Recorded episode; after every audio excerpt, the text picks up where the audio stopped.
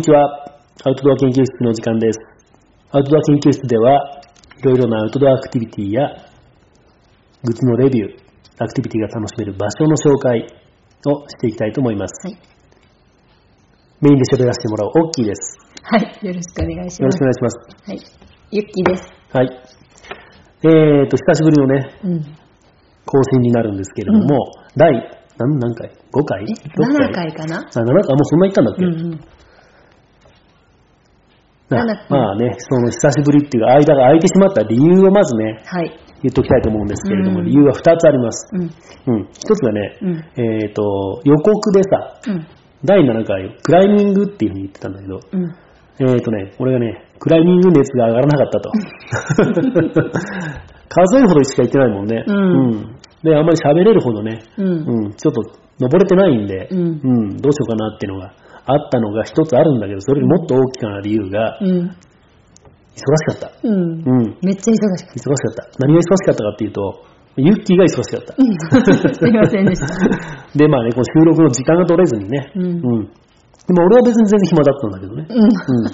だからユッキーが忙しくしてる間に俺は、まあ、3月中はまだちょっと雪山行ってたりしたけれども、うん、暖かくなってからはね、雪山もう行かずに、梅雨ばっかしてたんだね。う。うんん。ここら辺もちょっと後からね、うん。あの、喋ろうかなと思うんですけども、はい。でね、まあ、うんクライミング熱が上がらなかったということで、うん。えっ、とね、結局上がらないまま、うん。でもやっぱり収録しないと、うん。うん、みんなに忘れられちゃうので、うんもう忘れてる人も、ね、いるかもしれないけども、うん。えっ、とね、でもなななんか喋ろうとうん。いうことで、なんか喋ろうっていうかね、しょうがなくこれを喋るわけじゃなくて、うんすごい大事なね、うん。えーお知らせもあるので、うん今回ちょっとテーマを変更しまして、はいうん、今日のテーマは、うんツリーイングとカヤックうん。うん。をテーマに喋らせてもらおうと思います。はいまあね、えーっと、まあ、ツリーイングとカヤック、まあ、別々で喋ってもいいようなもんなんだけど、うんどうしてもまあこれを喋らなければならないかというと、うん。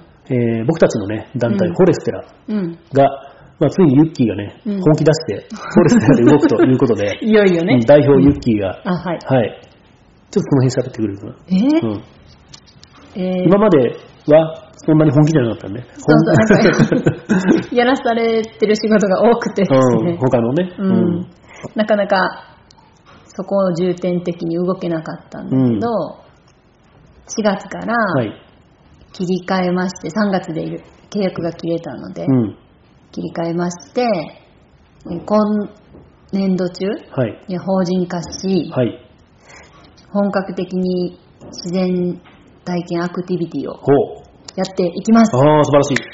おめでとう。イェイ、ありがとうございます。はい。っていうふうにね、まあ、うんフォレステラが、まあ、本格的に自然体験活動、アクティビティを、うんえーっと、皆さんに楽しんでもらうための、まあ、会社になるということですね。そうです。うん。で、それで、えっと、まあ、当初から、まあ、メインでやっていこうというのが、このツリーイングとカヤック。うん。ということで、今日はその紹介をはい喋らせてもらおうということになったわけですね。はい。はい。で、まあ、そのカヤックに関しては、うん。えー、神石高原町の北西の端っこにある大釈峡の新流湖。大釈峡ってのは結構まあ、えー広島でも1、2を争う渓谷 B うん。を楽しめる観光地として有名なので、うん知ってる人も多いかなと思うんだけども、うんうんうんまあ、そこのね、新流湖っていう、うんえー湖面でうん。カヤックを楽しめる。うんまあ、これはね、今までなかったものではなくて、うん一昨年ぐらいからカヤックができるようになって、それをまあいろんな人がね、やってた。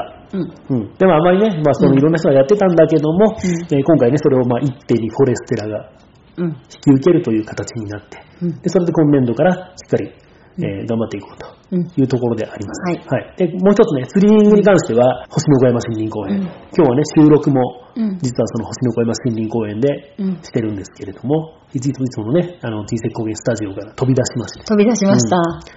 で、そのね、星の小山森林公園、私がまあ管理人をさせてもらってるんですけれども、その星の小山森林公園が、なんと、うん。広島県で唯一、うん。いつでもツリーイングが楽しめるうん。スポットになりました。うん、はい。はい。なのでね、そこら辺をね、2つ、この第7回、うん、えー、喋りたいと思いますので、うん、聞いてください。はい。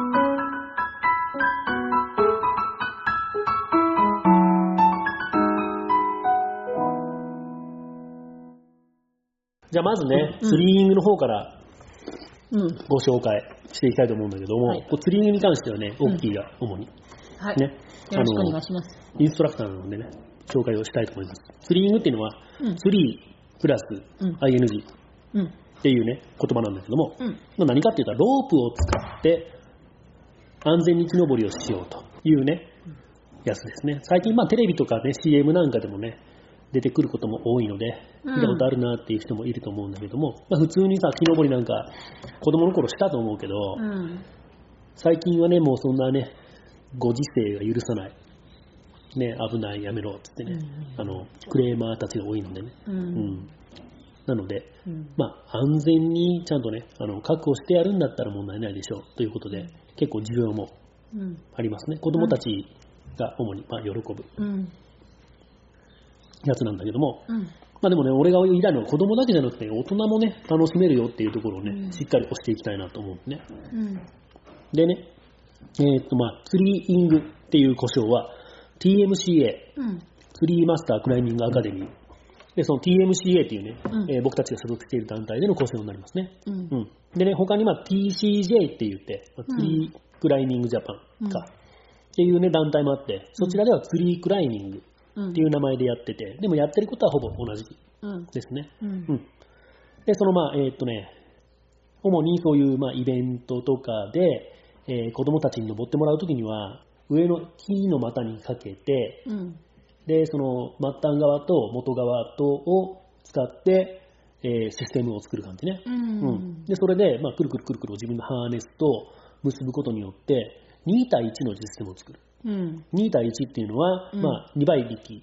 自分のまあ力の2倍の力を出せるうん。システム。うん。まあ、そんなね、まあ、いいことばっかりじゃなくて、2倍の力を出せる代わりに、まあ、進む距離が半分になる。うん。っていうのが、まあ、2倍力、まあ、2対1っていうシステムになるんだけど、うんそういうシステムをね、うん。まあ、えーブレイクスヒッチだのなんだのってね、うんいろんなまあ、特殊な結び方を使ってうん。やります。うん。うん。で、そういうのを使って、そんなに力がなくっても、木の上までロープをえいえいって引っ張って、登って、高いところまでちっちゃい子でも登れますよと。うん。そういうね、楽しみ方。うん。まあ、ポップな感じをね、まあ、えっ、と、誰でも楽しめるようんっていうとこからスタート。まあ、要言うたら、階段登る力があれば登れますよってよく言うんだけども、うん。まあ、実際には、ちょっと太めの子とかはね、うんちょっとしんどかったりするようなこともうん。あるけどね。う。うんん。でもまあ大体の子供はね、ちょっとコツをつかんだら、スッスッと登れて。コツをつかむまでは少し難しいので苦労する子もいるっちゃいるけどね。うんうん。っていうね、えー、ものですね。うんうん。これがまあ普通にさ、えーその日限りのスリリングイベントって言って一般的に楽しんでもらうようなうんものになって、まあ子供、ちっちゃい子供がお客さんとしては多いかな。う。うんん。っていうもんなんだけど、まだちょっと奥が深くてね。うん。うん。さらにさ、えーっと、まあ、講習会なんかで、うん。えー第2段階になると、今度はシングルロープ。うん。ロープ1本でね、うん。えー登っていくっていうやり方を今度習うのね。うん。ロープ1本で登るっていうのは、今度は、まあ、ロープ1本でさ、普通にこう、ロープを持って、うん。えいえいって登ってったら、まあ、しんどいばっかりだし、危ないし、ということで、せっかくまあね、ハーネスもつけてることだし、うん。まあ、しっかり安全にロープ1本でも登っていこうっていう時には、うん今度はアッセンダーっていうものを使いますね。うんう。ん。まあ、これはもう、ケービングとか、うん。あと、まあ、クライミング。まあ、クライミングもフリークライミングじゃなくって、まあ、実際にその、高い山を登っていく時に使うような技術になるんかな？エイドクライミングとかそっちになるんかな？うん。っていう風な、まあ、ほんまにさ、難所が出てきて、うんロープを使わないと登れないような時に、うん。ロープを使って、ロープを登ることによって、その山をてっぺんまで登っていこう。うんっていう時に使うんじゃないかなと思うんだけど、うんそういう風な時に使うような道具とか技術を使ったりします。うんうん。でね、まあ、そういう風なね、えーロープ2本使うダブルドロープテクニック、うん。ロープ1本のシングルロープテクニックっていうものを使い分けたりしながら、うん。あのーさらにね、この、もう一段階進んでいくと何をするかっていうと、リムウォークうん。っていうのをしますね。リムウォーク。これはね、えーっと、まあ、ランヤードうん。って言って、まあ自分のね、えー体をなんていうかな、枝に固定するために、まあ、また違うロープをまた使ってね、うん。うん。で、まあ、姿勢を整えたりしながら、まあ、重心をこう分散しながら、まあ、枝を伝って、枝先の細いところまで歩いていくとかね、うん。そんな風なね、えーことも上級者になるとできるようになります。ううんん、そういうのもね、あの、あのークライミングのテクニックとか道具とか、あとね、スラックラインに近いところも少しあるよね。ううんん。まあその、ゆらゆら揺れる木の枝で自分をバランス取って落ちないようにしながら、うんうん。重心を分散させてっていうのはね、結構ね、これは難しくって面白いよね。うんうん。っていう楽しみがあったりとか、あとね、あのーね、ちょっとドハマりしてしまうポイントとしてはね、うん新しいシステムとか道具。こういうの好きな人がね、うん。多いよね、俺もそうだけど、うん。まあ、ユッキーとかね、あの、女の人はね、うん。そうでもない人が、このね、あの、うん。TMCA の集まりなんかでもよく話題になるんだけど、そうね。ん。まあでもね、あの、動画とか見てたら、うん。新しいシステムとかが出てくるとね、うわこれなんじゃって、結構食いついてね、あの、すぐ欲しくなるのね。そう。うん、すぐ。買っちゃうのね。あ、この間動画見たんやけど。でそういうのすぐ試したくなるっていうね、うんこういうのもね、ちょっとね、まあ、ハマるポイントではあるのかなっていうね、とこだね。でね、まあそういうね、まあもともとはこれは交渉伐採、うん。あの、まあ樹木医っていう訳し方になるんだな、日本語で言うと、うん。アーボリストっていうね、うん。えー職業の人が海外にはいて、で、その人たちの持つ技術をもとにして、まあ、それをまあ、あの、レジャーとして、えーみんなにやってもらったら面白いんじゃないっていうことで、こういう今、ね、ツーリングとして広まってるんだけど、うん。このアーボリストっていうのはね、まあ、えっ、と、樹木医っていうぐらいだから、まあ、木をいたわるうんっていうことはね、もう第一としてあって、うん。その例えば木にロープをかけるんでも、うん。直接木がロープとずりずり擦れたらね、木の表皮も傷むし、まあ、ロープも傷むしってのもあるけどね、っていうので、それをまあ防ぐためにスリーブを入れたりとか、うん。あとはその枝をね、あの傷つけないように、まあ、剪定もしたりするけどね、その剪定の、まあ、技術自体も習うし、うん。うん。まあ、木をいたわりながら木と一緒に楽しもうみたいな、うん。そんな風な活動になってますね、うん。ツリングっていうのは。うん。でね、ツリングに関してね、うん。えーっと、普通に一般の人がね、一番に疑問に思うこと、うん。やってたらすぐ聞かれること、うん。あれ、初めどうやってかけたんですか？うん。ね、これ絶対聞かれるね。うん。これはねちょっとね、あの、ネタばらしをここでしてしまうとね、うん初めは、あの、スローラインというものを使います。うんうん、スロー。まあ、実はやるときもスローって言うんだけどね、うん投げるんね。あの、細い紐。どれぐらいかな、細さ。えーっとね、ゴミ袋を縛る麻紐ぐらいの細さかな。うんわかりやすいうんわかりやすいね、すごい。うんわうんわかりやすいよね。ぐらいの細さの、うんこれはね、ダイニーマって言って、うん超強い紐。うんもう、ちょっとはちょっと引っ張っても切れない。もう、言うたらそのストローラインに人がぶら下がっても絶対切れない。うんっていうぐらいの強度があると思うんだけど、そのね、スローラインっていう、この高いね、うんそういう紐があって、その紐の先っちょにパウチって言ってね、うん重りを結びます。うんうん。重りがどれぐらいかな重さが。10オンスとオンスってどれぐらい？あ、あのね、スマホぐらいかな。そう。スマホぐらいの重さかな。スマホよりもちろん重いかな。あ、俺のでもスマホに結構ごついカバーついてるけ、うん。重いかな。そううんね、それぐらいかな。うん、ぐらいの重さの、うん。えー重りをね、中に鉛が集まってる、うん。お手玉みたいなね、うん。うん。そんな重りをね、ビューンって投げるこのまま投げて、それを枝にかけて、うん。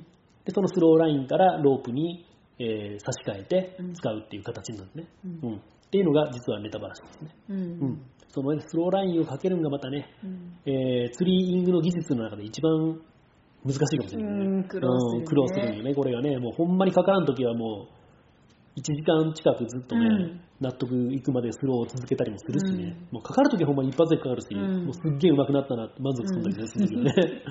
っていうふうにね、いろいろまあね、そうスローライン、スローラインをね、投げるだけの大会みたいなことも遊びでしたりするよね。そうね。うん。面白いよね。スローラインもね、いろいろ技術があって、あの、枝にかけた後で、他の枝をかわすためにこう、ちょこちょこね、うんうん。あの引っ張ったり緩めたりでパウチをこう流してさ、うん。うん。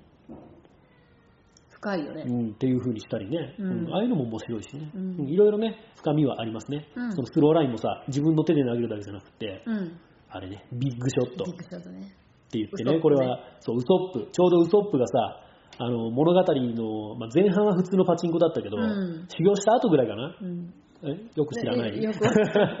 あの、でっかいね、あの、自分の身長より高いぐらいの棒がついたパチンコ。うん。まあ実際にそうなのね。うん。その、えーっと、ビッグショットっていうのも、まあ長い竿に先端にパチンコがついてて、うん強力なゴムでね。うん。うん、でそれに、まあ、スローパウチを乗せてで上に向かってグーンと引いて打つっていうね、その場合はねあのスローラインはさっきちょっと言ったじゃない。投げるときにスローって言うんだけど、うん。ビッグショットの場合はうん。何て言うでしょはい。う、はい。ショット。正解です。よくわかったね、うん。そうショットっつって打つのね、うん。かっこいいよね、うん。そしてもうバシャーってすっごい飛んでいくんですね。そう。あ、うん。ゴム引っ張るのもすっごい力そうそう重たいし。しね、うん。うん。やっぱねその釣りの道具っていうのは、うん。命を預けるもんだし、うん。まあ、ハーネスとかにしてもね、何にしても、まあ、高い、しょうがないよね。まあ、うんそんなね、安かったから命を失ったってなっちゃしょうがないし、やっぱりそうやって、特にね、自分が遊ぶだけじゃなくてね、うんお客さんにも遊んでもらおうっていうもので、うん、やっぱりね、そういうのはちゃんとしてないとうん。いけないよっていううんことですね。うんうんっていうのが、まあ、ツリーイングについてでした。うんはいはい。皆さん、よろしくお願いします。よろしくお願いしますうんたくさんね、うん星の子に来てね、うんツリーイング遊んで帰ってほしいね。うんと、はい。後半は、カヤックについて。はい。こちらはね、えー、フォレステラの代表のカヤックガイド、それいる ユッキーに喋ってもらおうと思いますね。はい。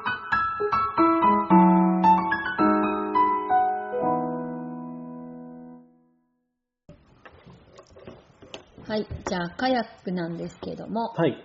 えっ、と、カヤックは、ヒバ道後帝釈国定公園第一種特別地域うんうん。でできます。何それ。あ まあまあ、あの、対策教新流行でできるってことね。そうそうそうんんはいはい。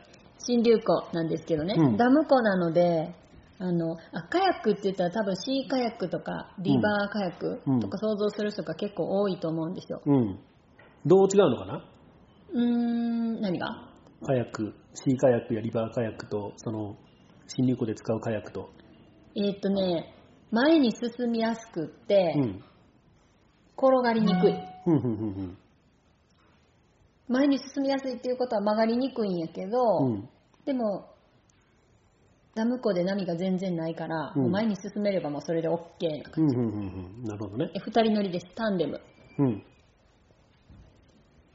そうね、まあ、川で使うやつとかさ、うんあの、まあ、今回のね、えっ、と、うんフォレステラでガイドしてくれる仲間でもさ、うんカヤックのスペシャリストがいるけど、うんうんうん彼がなんかが普段やってるって言ったらリバーカヤック、うん。なんかすごい短くてね、うん。こう、回答性がいいっていうかな、うん。くるくる回るよね。うん。で、シーカヤックは長くって、うん。うん長距離なんか乗るのにいい。っていう形になってて、その代わりシーカヤックのさ、ガチでスピード出るやつなんかは、うん。船体がすっごい細くって、うん。バランスが取りにくかったりするのかな？まあ、多分ね、漕いですっごい、こう、シュシュシュ進んでる時はうん。問題ないと思うんだけど、止まった時に転びやすいんじゃないかなと思うね。うん。自転車と一緒で。うん。うんそういうのと違って、まあ、新力で使ってるやつって多分ね、幅が結構広くって安定感があるから、うんうんまあ、一般の人、カカヤックなんて乗ったことないよっていう人が乗っても転びにくいような構造になってるんじゃないかなとうん思いますね。はい、はい。そうなんです。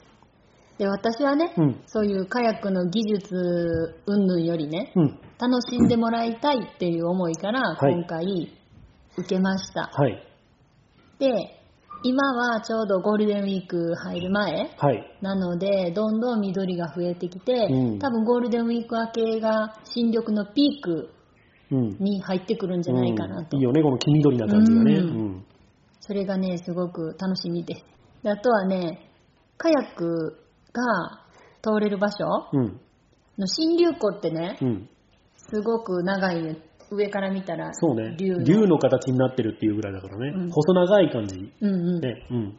で、その新流湖に沿って、上帝釈うん。とかまで遊歩道があったけど、それが1996年に落石があって、うん。土砂崩れがあって、うんで落石が細かいのがいっぱいあったんだって、うんだからもうね通行止めになってしまったかあらあ、いうことがね。そうどうしても行けないエリアっていうのがあるんですよ、はい。それがカヤックで行けるんですなんていうとこですか？メンバーあ、メンバシね。メンバシといえば、あの有名なオンバシとなんか関係があるんですか、関係あります。ついと言われている。ほう。オスとメスで。オスとメスで、でメンバシの石をうん。オンバシに持ってってあげるとうん。幸せになれるんだああ、って、届けてあげるわけね。そう。うん。あ、あれだ。大釈教の、といえばもう石灰岩ね。うん。白い綺麗な石をね。うん。綺麗な真っ白い石がいっぱい落ちてるもんね。うん。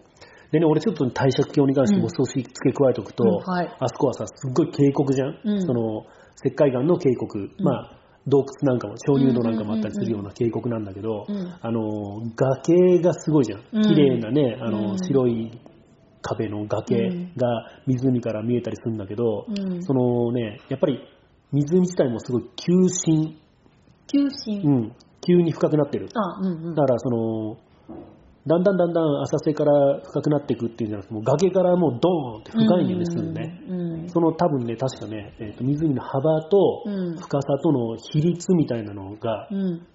日本でもう何番目とかって言って、うん。地元の人がなんか自慢してた気がする。うん。うん幅が狭い割にすげえ深い。あっていうところらしいので、うんまあもしかしたらね、うんすっごい深いところに未知の生物がおるかもしれない。いるよシェンロンがいるシェンロンがね。うん。っていうね、ところなんね。うんはい。その中ででね秘境感がすごいんですそうね。うんうん。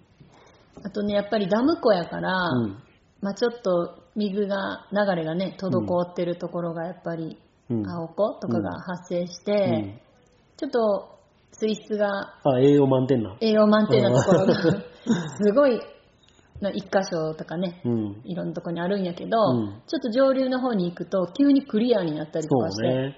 うん。もうほんまに上流で川の流れが出てくるようなところになると、うん本当になんか、渓谷っていう感じでね。うんうん。で水がね下の方まで見えるようになったらねこんな魚いたっていうぐらいに大きいのがうん見えたりとかこの間ね。うんすごいああいうのが楽しめますうん。うん。90分間乗るんですけど、うん90分ってあっという間やもんねそうね。うん去年とか一昨年は、うんあの麺橋までガーッと漕いで行ってたけど、うんちょっとやっぱり帰りがしんどいっていう声がね、うん結構あったんで、うん。今回はあの1回目初めてのお客さんは、うん。慣れてもらってちょっと手前のとこまでうん。頑張ってもらって、まあね、そこら辺で、あの、カヤック乗ったことない人はね、うん。そこら辺でパシャパシャ遊んでても楽しいし、うん。ん。うそれでまあカヤックに慣れてもらってっていうのがいいかもしれない。ゆったりね時間を使ってうん。慣れてもらって楽しんでもらって、うん。でねまたあの時期を見てねうん。ロングツーリングとかも考えてるので、ん。そういう時にメンバーしに行ったりとか、さらにそのあそうだ。まあ、大事なことをね、うん。思ったよ。何？あの、音橋とかメンバシって何っていう人もいるじゃん、そりゃ。そうか なんか御橋っていううんそうねうん。えっとね、うん。鬼が作った橋なのほう。岩をねガチャボーンってして作ったほう。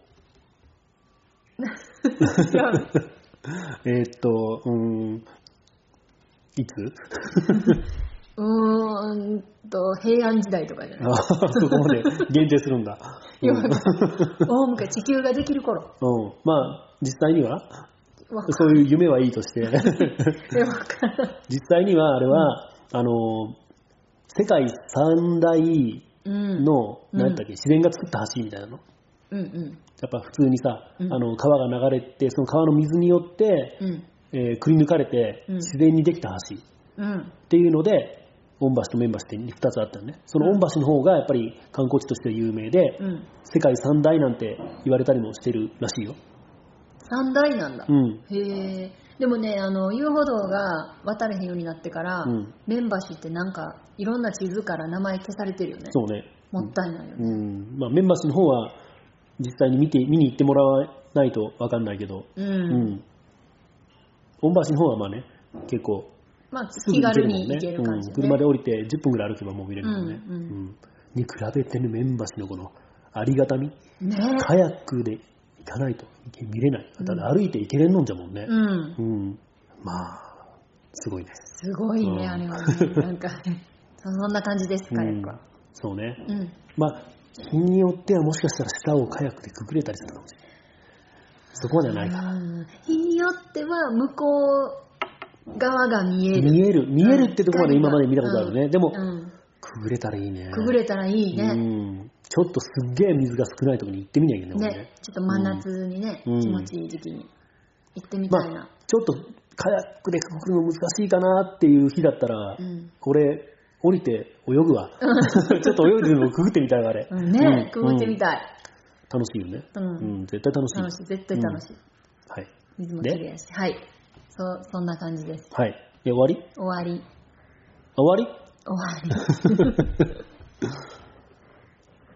まあね、今度、今後ね、そのカヤックもいろいろね、このフォレステラが任せてもらったからには、いろいろね、フォレステラで考えてバリエーションを増やしていってもいいよって話をいただいているので、まあ、例えばね、そのメンバーシ付近まで行って、うんキャンプしたりするのも楽しいかもしれんし、そう。ただね、その国定公園なので、うん気使っちゃダメとか。大丈夫だって。大だって誰も来れんのんじゃけん。まあね。うん。ばばバレんバレん。うんあ、今言っちゃダメだ、言っちゃダメ まあじゃあ内緒でやろうね。あ、ダメだ。言っちゃダメダメ言っちゃダメじゃあやるま。うんうんやらない。やらないけどね。まあ、でね、あのね、うん今、あの、広島以外の人が聞いたらね、うんなんで言葉にマハつけてんのんかって思われたえと思う。通じんの？通じないやらないってこと？やるまや、やるまね。うん。行くまーとか、いつもこう、クマとか入れてくるの。あ、通じの、通通じるんでしょ、でも。あの、まあ、通じるよニュアンスでね。ニュアンスで通じるけど、うんなんか可愛く喋っ 喋ろうとしてる。かわいい、まあって。まあ可愛い。あ本当？ありがとうございます。はい。うん広島弁のこと褒めていただいてありがとうございます。何の話だったっけ？カヤックそうね、カヤックのね、そういろいろね、うんあの、えーっと、カヤック同士をつなげて引っ張り合いっこしてみたりとか、そうそうそう。いろんな遊びをね、カヤックでしてみようっていう話をね、うん。してるとこだね。そうなんです。いろんなね、今までとは違う楽しみ方をね、そうそう。打ち出していきたいな。そうやってさ、あの、これからいろいろ発展していこう、うん。そのための案がいろいろあるわけじゃん。うん。ということは、お客さんとして来てもらった人からもいろいろ案を受け入れて、うんうん。ね、もしかしたらあなたの意見が取り入れられて、新流行のカヤック盛り上がるかもしれないとか、うんそういうこともあるしさあります。うん。いろいろね、もうみんなに遊びに来てもらって、うん。意見をいただきたいよね。うんうん。と思いますね。はい。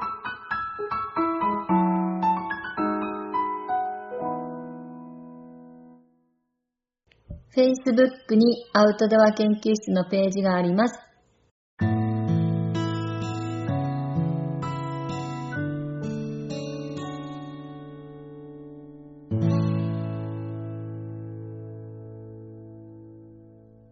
じゃあエンディングのコーナーなんですけれども、はい。うん。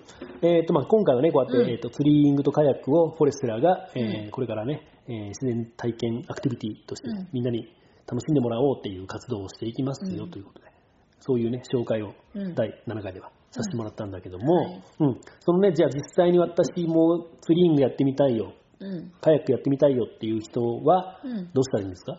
えーっとね、うん。フォレステラって Google 先生に聞いてもらえれば、うん。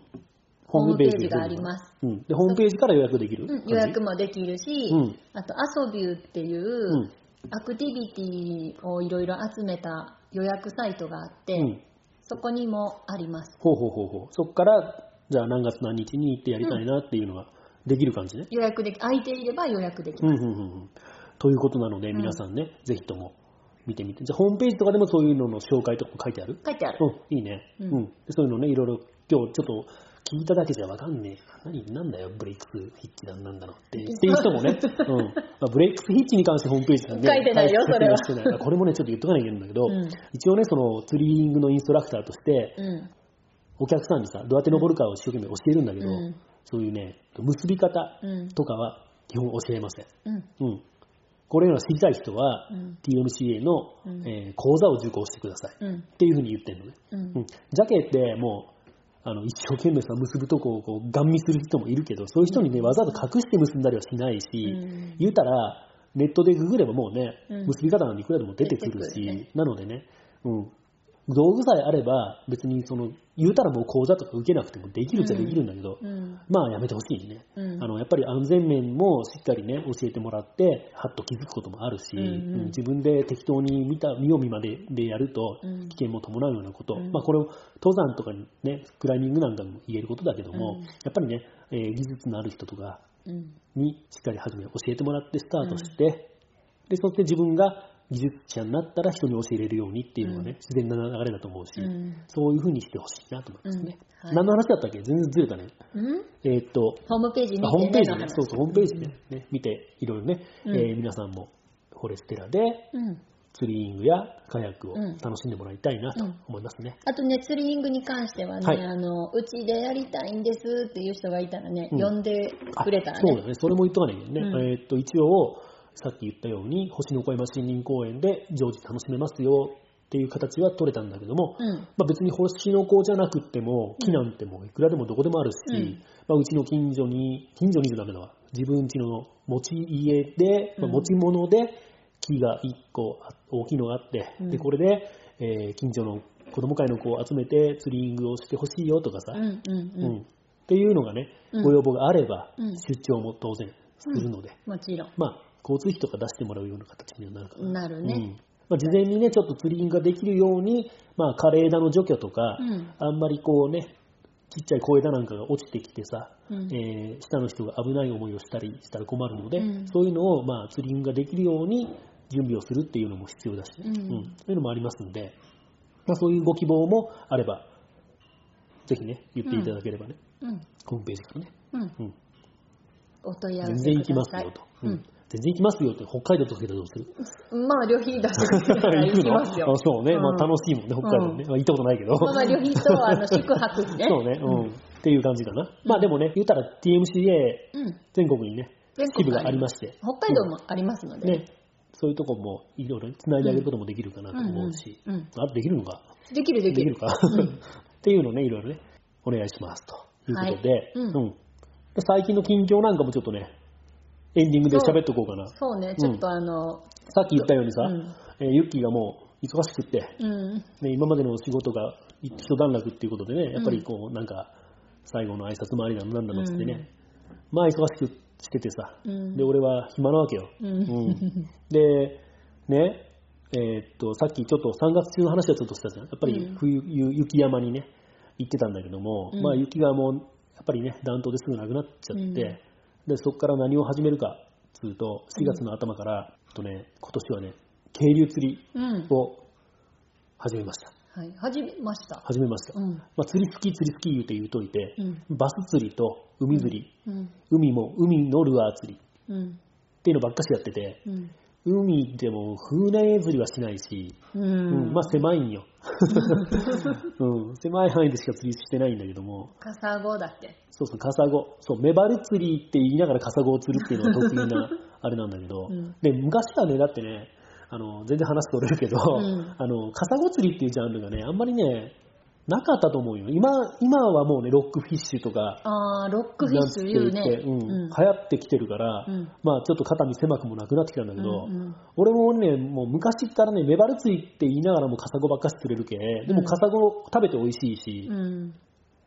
メバルより平均サイズ大きいし、うん。全然いいじゃん、俺カサゴ好きだし、メバルより好きだしって思いながら、うん。いつもそこを取ってカサゴを狙ってたね。うんまあ言うたら、メバルよりカサゴの方が底狙いなのよ。うん。うん。もうちょっと浮かしたところを狙ったらメバルが釣れるよっていう風にアドバイスを受けながらも、うんいや別に俺メバル釣りたくないし、思いながら そこを取ってね、うんカサゴ釣りをしてて、でも道行こっちゃんとかからは、ああ、メバルですかって言われるんよ。めんどくさいけど、はいって言うんだけど、うん で、言いながらカサゴ釣ってたんだけどね。うん。うん。でも最近はね、うんそのカサゴ釣りも当然行ってます。うん岩の間に落としたりして、うん。うん。面白い。あれも、うんあれも面白いんだけども、うん。今回始めたのが渓流釣り。今までなんで渓流釣りをしなかったかというと、うん。観察がいるから。うん観察、遊漁券ね。うん。漁協にさ、うん。お金を払うやつ。うんうん。高いんよ。うん1日釣りするだけで1500円、2000円。高い。釣れるか釣れんかわからんっつうか、うん基本釣れんのに。で、まあ、それがね、まあ、年券って言って1年間釣りしていいよっていう券になると、うん6000円とかうん。ぐらいになるのね。1日券の6回分だ。まあ、で言ったら、六まあ、2000円で6000円とかだったら3回分とかな。うーん、じゃあ。じゃあ、年券買うよね。うん。ってなってさ、年券買うとするじゃんうん。でもね、なんか俺が聞いた話だと、放流をする、して、うんで解禁になるのが、釣りしていいよってなるのが4月1日からなんで。で、その4月1日からみんなね、もうこぞっていくわけよ。うん。もう、あの、サンデー毎日のおじいちゃんたちがね、4月1日、2日、3日とね、ダーって行って、で、3日ぐらいでさ、もう、うん。放流したアマゴとかヤマメとかをうん全部もう根こそぎ釣って持って帰るのね、うんそんなに食べんだろうっていうぐらい持って帰って、うんもうみんな冷凍する感じ、うーん。でもおらになるってそれで。何千匹か放流したやつが、うん。なのでそれ以降行ってもほとんど釣れないっていう話を聞いたことがあって、そんなアホらしい釣りやってられるかと思ってうん。行かんかったんだけど、うん。今回まあねちょっとまあ年金買ってうん。行ってみたんね、うん。で行ってまあこの辺はねあの帝釈峡のそのさっきうん。カヤックの言った帝釈峡の帝釈川っていうところの、えー年金を買ってね、うん。行ってで行ったまあその日にさとりあえず1匹釣れたの、うん。結構大きいのが、うん。ヤマメヤマメなんよ。アマゴって書いてあってアマゴ何匹放流って書いてあったんだけどヤマメ釣れたのね、うん。で友達も行ってさヤマメ釣れたって言ってたさ、簡単に言ったらヤマメはねにはないアマゴはこう赤い点々がある。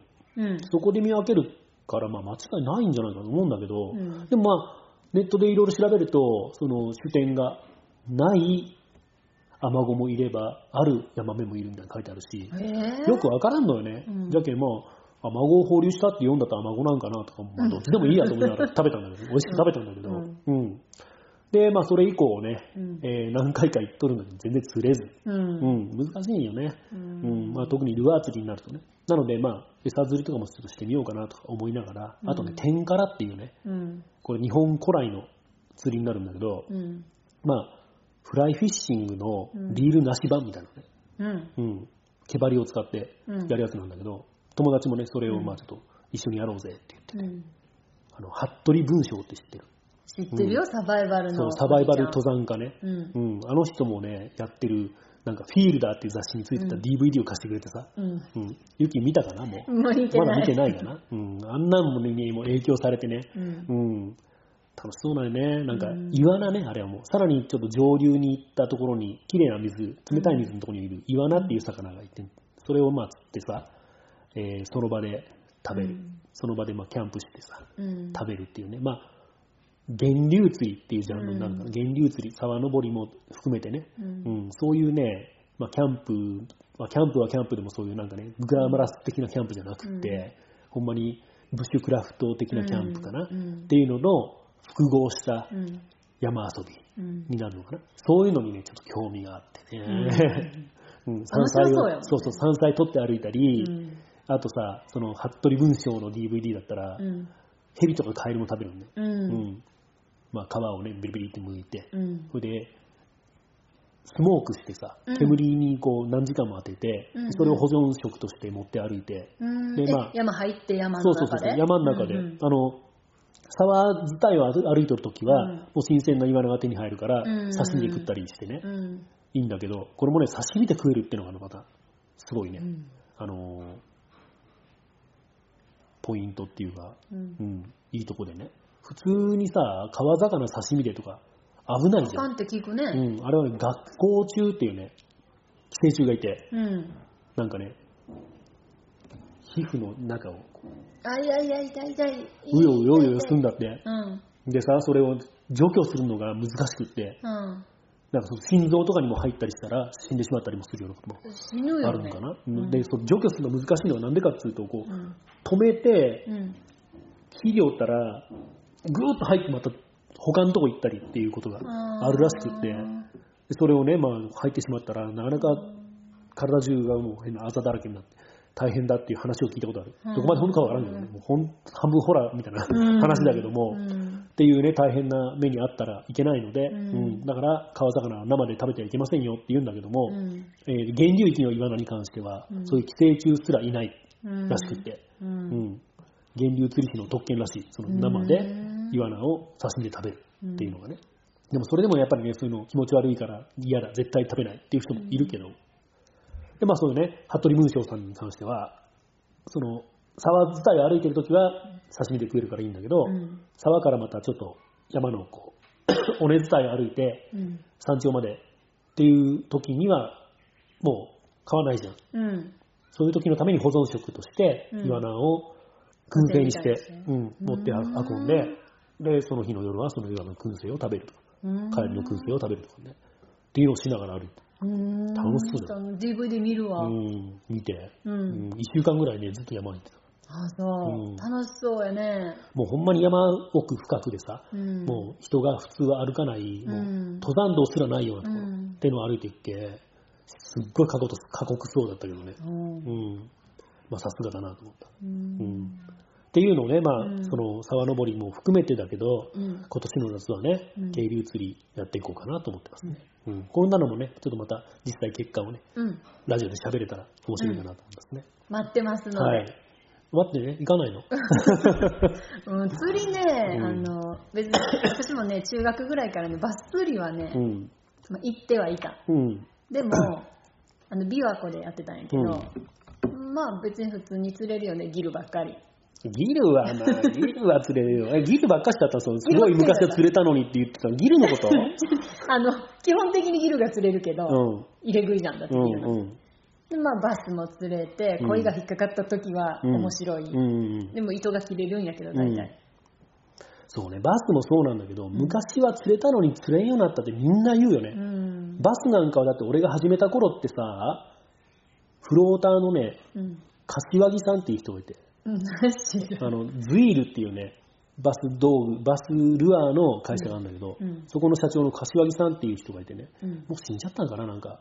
ううんん、そういう人がね、あの DVD 出してるのがすっごい面白くてね、うん。その人の DVD とか見たらね、もうアホみたいに釣れるんよ。うん。もうトップウォーターって言ってさ、水面を泳ぐツアーで、バスが下からバーンうんうんあのうん。水面を割ってさ、うん食べにガーンと上がってくるのが、うんまあ、目の前で見れる。特にそうフローターなんか乗っとったら、水面からこう目線が近いし、目の前で迫力のある、うん。こうバスが捕食シーンが見えるっていうんでね、まあ面白いんよ、そのうんフローターを取ってトップウォーターっていうのがね、一番もう面白いと思うんだけども、そんなのでもね、バンバン釣れる。でっかいのが。うんっていうね、昔はそういう時代だった。で、それがまあみんなを、みんなもババス釣りがあって、流行ってやったっていうのがあるし、うんなんでなんかな？乱獲かな？やっぱ海も。うーん。釣り人口増えたかな？増えたと思うよ。そうなんかな、んそのせいなんかわからんけどね。ううんん、いろいろまあ最近は釣れんってよく言うんよね。うんじゃけ、えーっと、俺が連れてったら釣れんとか言わないようにね。いや、ほんとね、俺一人やったら釣れるのにってね、一緒に行ったらもうほぼ坊主っていうね。それはだんだんもう、もういいわってなってくる、うんそうね。うんまあ、今年は頑張りましょう。頑張りましょう。で、もう一個ね、うんあの、皆さんに聞いてもらいたい話があるんじゃないですか、あ、俺か。うんそうね。えーっとね、バイク壊れました。この間ね。はい。この間ね、あのーシャリ村に行ったじゃん？うん。シャリ村っていうね、イベントがね、うん人石高原町で毎年4月にあって、うんうん。まあ、すごい面白いイベント。うんもう、大好き。いろんなバイクといろんな車がそう集そうそうそう、まるね。もう、エクストリームバイクって言ってた、うんバイクのなんか、曲乗りうん。っていうのが一番、まあ、一番メインはどっちかな、車のなんか、D1 とかが狭い道走るんだかなどっちかな、うんねまあ、2台かな、うんうんっていうのがね、あの、出し物があって、すげえ面白いしさ、うん。みんな来てくれたらいいなと思うんだけども、うんそれもね、人生高原町の役場の職員のね、うん。主催でやってて、うん。うん。すごいプライベートでねすごいよね。ううんん。まあそうそう、仕事じゃないく仕事てやってるのがすごいよね。うん。うん。で、ああやってね、うん、今回、今年も5000人ぐらい集まったらしい。うんうん。まあ、旧車の展示とかもあるし、うんまあ、車とかバイク好きがノンジャンルで楽しめるイベントになってるかなと思うね。うんまあ、そういうね、イベントにさ、広島のバイク仲間と一緒に行ったんだけど、うん。まあ、それぐらいの頃からちょっとね、音がおかしいかなと思ってたんですよ。うん。で、音がおかしかったらちょっと乗らずにね、あの、ちょっと様子な直せよとか思うかもしれない。まあ、ちょっと騙し騙しに乗っとったね。うん。そしたらね、止まって。これね、あの、ぶっ込みのタクのあっちゃんだったらぶん殴ると思う。分かって。分かわって。分からんの、うん。ああまだそこまで読読んでないんかな。ううんんまあもうちょっと読み進めたらね、うん多分ね、あの、全員同じ顔に見えるから。タクちゃんがぶん殴られるけどね、もう少し。あーっちゃんに？あっちゃんに。あ。っちゃんバイク大好きじゃん。うん。うん。ただもうね、タクちゃんがちょっとね、オイルが漏れとるのを知っとったけど、ちょっと騙し騙しで乗っとったら、うんあっちゃんブチギレ。はあ。バカ野郎っつって。うんうん、バイク舐めんなっつって。うんお前ロック食らったら死んでたぞって。おううん。俺もそうなんだよ。騙し騙しに乗っとってさ、うんロック食らっとったら死んどったかもしれんね。うんだって182の峠道そうよね。の途中で止まったんだよ。危ないよね。うん。まあ、プスンスンスンって止まったけ、うんガーンって止まったわけじゃなくて、うん、そうそうそうそう。うんだけどロック食らってないけ、んまあ、あれだったからね。うん。まあでもね、うーんと、もうちょっとね、えー軽くって、うん。ちょっとした林道も楽しめるバイクで、うん。渓流釣り行こうかなと思って。そういそうう、だけどそういうう。のもあってね、ちょっとまあうんもう少しね、軽いうんオフ車、オフ車でもない、まあ、うん、そういうバイクに買い替えて、うん。で、またしばらく乗っとったら、多分、あの、大型車とか欲しくてうずうずしてくると思うんで、うんその時はもう買い増しでね、うん。大型車でロングにも出れるようにっていう流れに持っていこうかなと思ってね、今ね、うんもうワクワクしてる。ワクワクあ、よかったよかった。もうね、当日はね、もう、そう、へこんだね。んでねうん大変だったよ。そうなんよね。まあでももともとね、うんあの、安く買ったバイクだし、うん。やっぱりね、あの、言うたらね、旧排気系だけだけども、いじってあるバイクはね、やっぱりね、寿命を縮めるってのがあるよね。う。うんん。やっぱノーマルってのが一番ね、うん。耐久性はあるよね、それは。う。うんん。俺のはやっぱりね、旧排気いじってあったし、うん。それによってキャブセッティングとかもちゃんとしてあるんかどうかもわからんかったんだけども、うんまあちゃんと乗れるけそれはそれでいいかなと思って、うんそのまま乗ってたし、まあちょっと圧縮もあんまりないのかなっていうふうなことを思うこともあった。うんでまあ、言うたらユッキーの場合って一緒じゃんか。うん。なので、たまにキックとかをさせてもらうとさ、う。うんん、圧縮ちょっと俺の抜けとんかなと思うこともあったりしたんだけうど、ん。うん、まあいいです。いいです。うん、いろんなね、バイクに乗ればいいんよ。うん。一生のうちでね。うん。で、それをね、あ買うときには、うんうわ、すっごい気に入ったこれ、俺もう一生乗る。いつも言うんよ、俺。うん いつも言うんだけど、だいたい2、3年で買い替えるよね、うんうんそんなもんなんね。うんうんそうね。そうそう。今度ね、林道仲間もだってさ、うんできるし。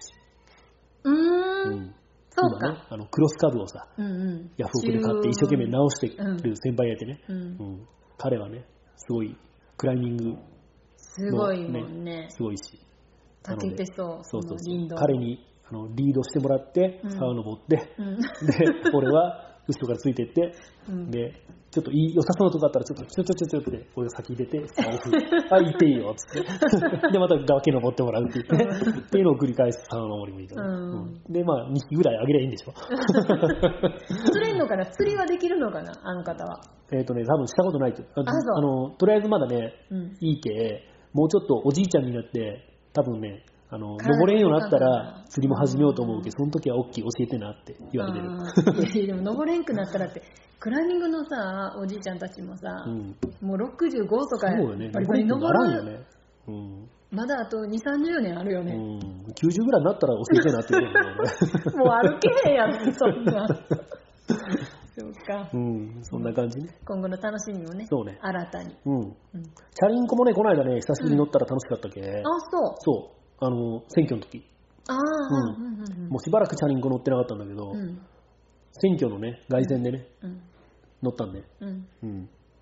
なんでチャ選挙の凱旋にチャリ乗るんって思うかもしれんけど、そういう新しいことをしたんでね、ちょっとね。ね。うんその自然その時にね、うん、チャリンコを久しぶりに今自分の引っ張り出して乗ったらさ、うんこれもまた、なかなか楽しくてね、うんチャリンコもまたね、いい季節になるし、やっていきたいなと思うんでね。うんまあ、渓流釣り、うん沢登り、うん。うん。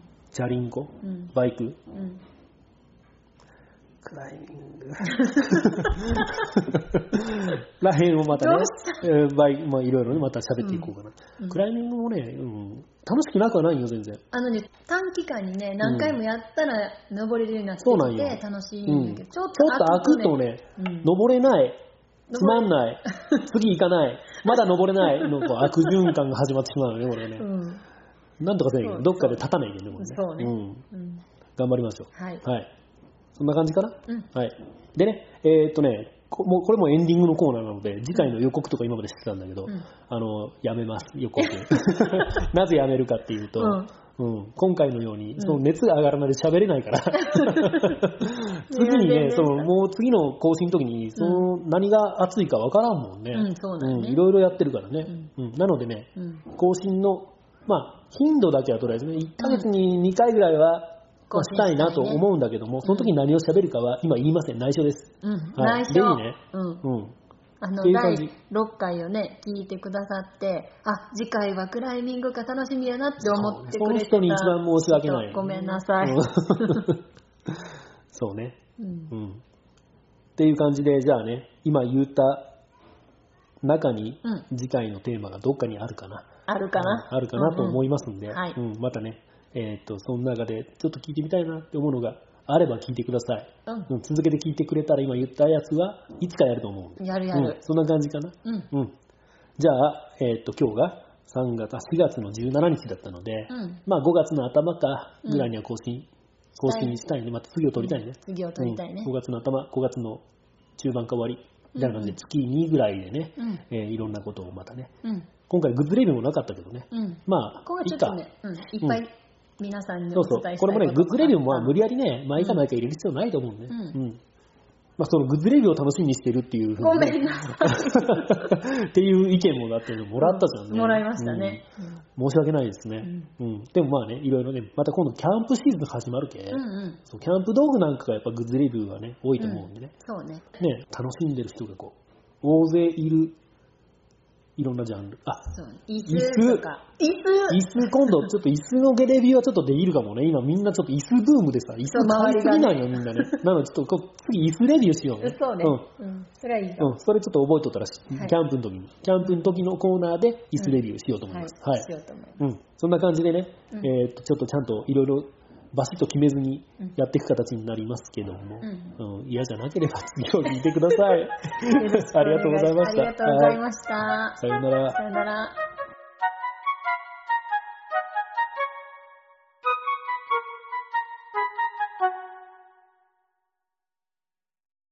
アウトドア研究室は、今回は、星の小山森林公園より、フォレステラがお送りしました。はい